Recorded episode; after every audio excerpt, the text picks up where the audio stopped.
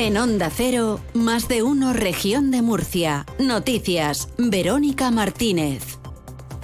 Hola, muy buenas tardes. En la región tenemos cielos con intervalos nubosos y vientos flojos variables, temperaturas máximas de 18 grados en Cartagena, 23 en Yecla y en Caravaca de la Cruz, 21 en Lorca y 23 en la ciudad de Murcia.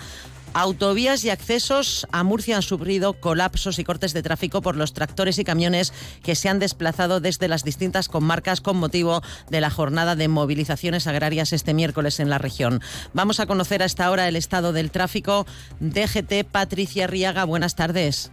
¿Qué tal? Muy buenas tardes. A esta hora seguimos muy pendientes de las movilizaciones agrícolas que están condicionando y mucho el tráfico en la red de carreteras de Murcia. De hecho, de la red viaria principal, lo que son autovías y autopistas, está cortada la A33 en la zona del altiplano, en la zona de Casas del Puerto en sentido norte, en sentido Valencia, pero también van a encontrar dificultad en esta misma A33 en la zona de Yecla, en sentido sur, en sentido Murcia, también en la A30 en Cieza, hacia la capital murciana y también a esta hora van a encontrar retenciones importantes en la A7 en la zona de La Hoya en ambos sentidos. Mucha precaución porque además también van a encontrar condicionada la circulación en la red viaria secundaria, en la R19, RM19 entre San Cayetano, Baños y Mendigo. Precaución además porque todas estas incidencias están sujetas a la evolución de las manifestaciones, así que lo mejor mantenerse informado antes de coger el coche y para ello disponen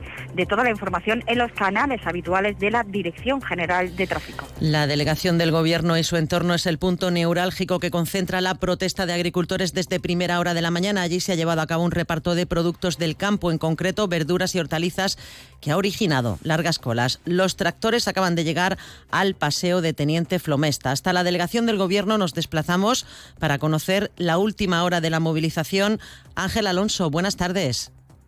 Buenas tardes. A esta hora unas 500 personas, unos 500 agricultores se concentran a las puertas de la delegación del gobierno de la región de Murcia, donde han arrojado tomates y limones. Además, cortan a esta hora el tráfico junto a los actores que acaban de llegar a esta delegación del gobierno. Se les esperaba a las 11 de la mañana y hace apenas unos minutos han llegado a este punto. La delegación que está protegida con un dispositivo especial de seguridad que todavía no ha cargado contra los manifestantes, pero sí ha habido momentos de tensión. Hace escasamente unos minutos una mujer ha sido eh, detenida por los agentes ya que había arrojado esos tomates y esos limones contra los agentes y también dentro de la delegación del gobierno. Como decimos, han habido momentos de tensión cuando los antidisturbios se han hecho paso entre los manifestantes para detener a esta mujer. La situación se ha calmado, ahora mismo empieza a moverse la tractorada, una de las cuatro que se esperan para eh, esta misma jornada que lleguen aquí a la capital de Murcia. Una de ellas acaba de llegar, como decimos, a las puertas de la delegación de gobierno y en estos momentos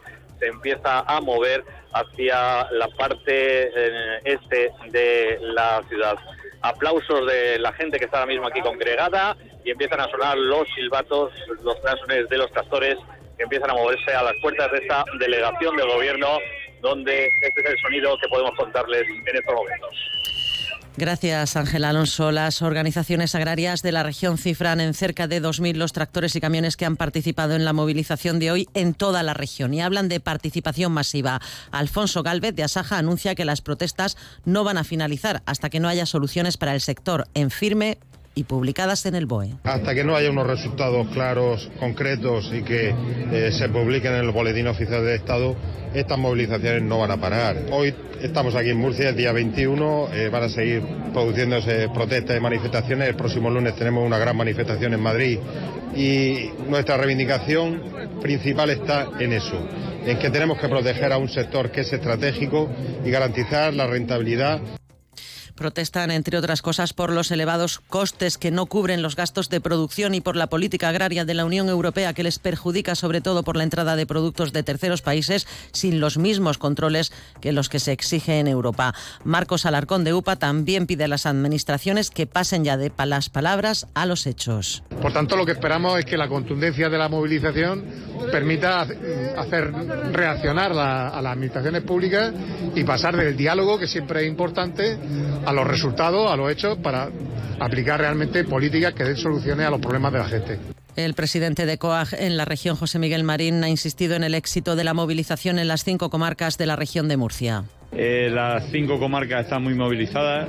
Eh, de hecho, el Guadalentín ha tenido una respuesta tan importante que no nos cabían los tractores en la A7 y hemos tenido que, desviar algunos para la ciudad de Murcia.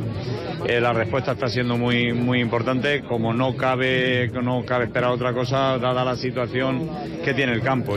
Como les decíamos, desde las 12 del mediodía los agricultores han repartido sus productos del campo y los ciudadanos han trasladado su apoyo y solidaridad al sector. Comprenden sus movilizaciones y sus reivindicaciones. Pues a mí me parece que me da mucha lástima.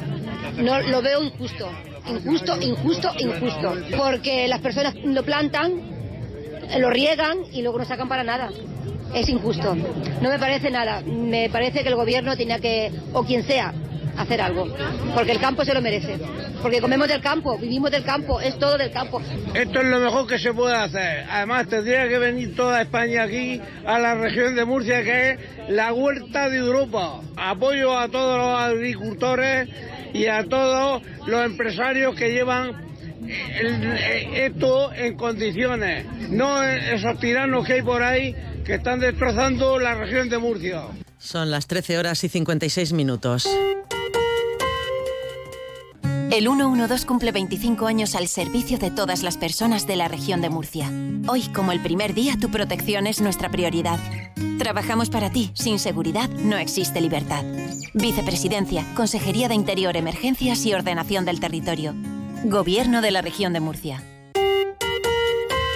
Nuevo rifirrafe ayer por la tarde en el Senado entre el senador por Murcia, Francisco Bernabé, y el ministro de Transporte, Óscar Puente. Bernabé preguntaba por el cumplimiento de los plazos comprometidos para la finalización de las obras del corredor mediterráneo y le exigía al ministro que diera la fecha en la que esta infraestructura va a estar funcionando. Óscar Puente recordaba las declaraciones de Bernabé anunciando en 2015 que el AVE Murcia estaría en marcha a finales de ese año. Pero claro, para quien nos ha dado su palabra de honor de que nunca gobernaría con Podemos, de que jamás pactaría con Bildu, de que siempre respetaría a los jueces, de que traería muy de buena España para que respondiera ante la justicia de sus delitos, de que la amnistía era ilegal y no cabía en la Constitución, ¿Qué va a importarle ahora engañándose unos años más o menos en la ejecución de la infraestructura? Absolutamente nada. Y eso sí que es la verdad. Por eso tienen ustedes que dar un empujón definitivo a actuaciones como la conexión entre Tarragona, y Castellón, la llegada a Cartagena, el soterramiento de Lorca. Y ahora, por eso, señor ministro, por segunda ocasión, ¿nos va a dar usted ese año? ¿Nos va a dar esa fecha? Mire, me pregunta usted o dice usted, afirma usted que yo muestro tener pudor. Y efectivamente, señor Bernabé, yo tengo aquello de lo que usted carece. Mire, Bernabé, la verdad de Murcia. Los murcianos se podrán tomar las uvas este año en la Puerta del Sol viajando en AVE. ¿Sabe de cuándo es esto? Del año 2015.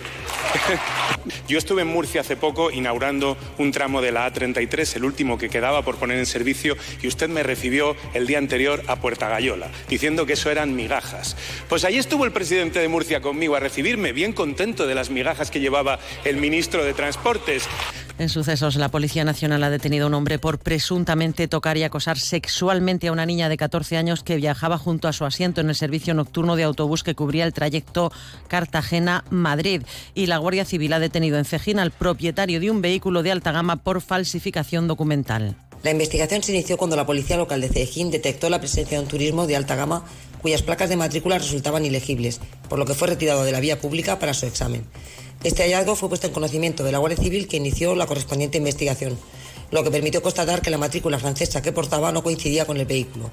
La actuación ha culminado con la detención de su propietario como presunto autor de delito de falsedad documental. La Guardia Civil ha comunicado a las autoridades francesas la intervención de este turismo al presumir un posible origen ilegal. Y un asunto más, la Consejería de Salud ha ampliado las instalaciones de la unidad de rehabilitación cardíaca del Hospital General Universitario Reina Sofía, una mejora de las prestaciones dirigida a favorecer la recuperación de los pacientes. El hospital fue el primero del Servicio Murciano de Salud en incorporar esta unidad de rehabilitación cardíaca de carácter multidisciplinar. Hasta aquí este tiempo de noticias, pero continúa la información en Onda Cero. Buenas tardes.